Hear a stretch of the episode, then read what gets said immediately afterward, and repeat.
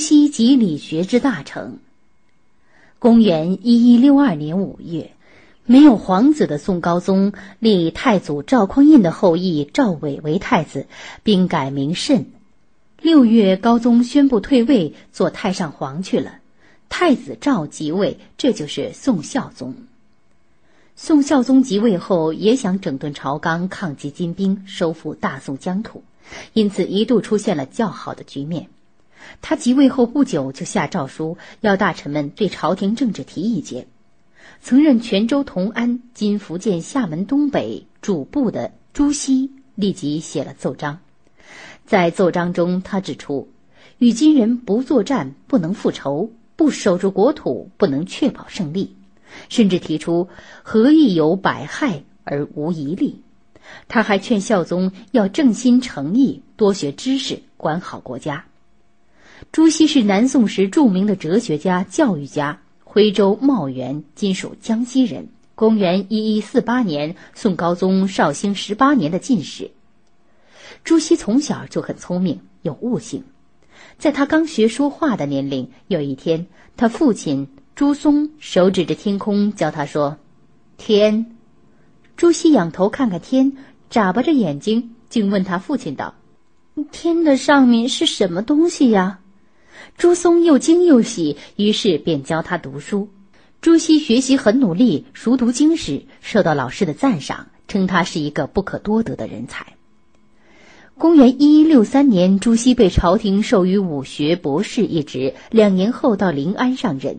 但那时宋军在涪陵（今江苏宿州东北）大败，宋金签订了龙兴和议，而宋孝宗依仗为抗金长城的大臣张勋也病死了，朝中主和派又占了上风。主张抗金的朱熹受不了这样的环境，不多久便辞职回家。十多年后，他已经四十九岁时，才又到南康军治所在今江西星子主持政务。任职期间，朱熹修复了庐山五老峰下的白鹿洞书院，并亲自为学生讲课。那时他的学说正是发展成熟时期，影响很大，因此吸引了各地的读书人。他们纷纷来到白鹿洞书院求学。白鹿洞书院一时间也声名远扬，成了和石鼓、应天、岳麓齐名的宋代四大书院。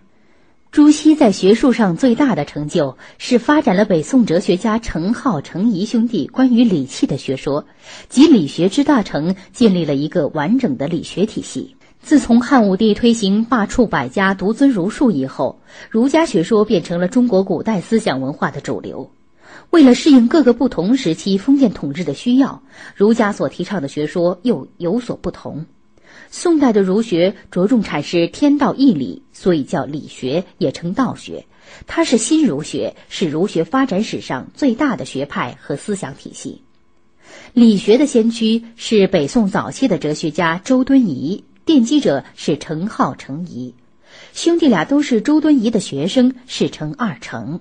他们长期在原籍洛阳讲学，建立了以天理为核心的唯心主义理学体系。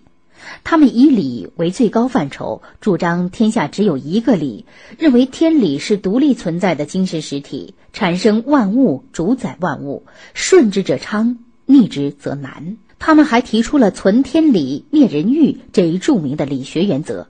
当时曾有人问：如果寡妇家庭贫穷，能不能改嫁？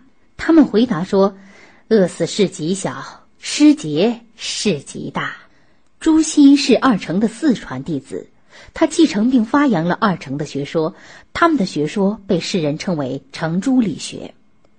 朱熹继承并发展了二程的理气学说，主张理气相依而不能相离，天地之间有理有气，理是生物的根本，气是生物的形态，但理在先，气在后，理生气，有理便有气，流行发于万物。这就是朱熹理学的哲学本体论。朱熹的理学也具有辩证法思想，他提出凡事无不相反以相成，天下事物都是一分为二的，都有相对应或对立的一面，这些对应对立的方面是相互转化、相互联系的。朱熹还继承了二程的主张，坚持天理和人欲的对立，提倡存天理、灭人欲。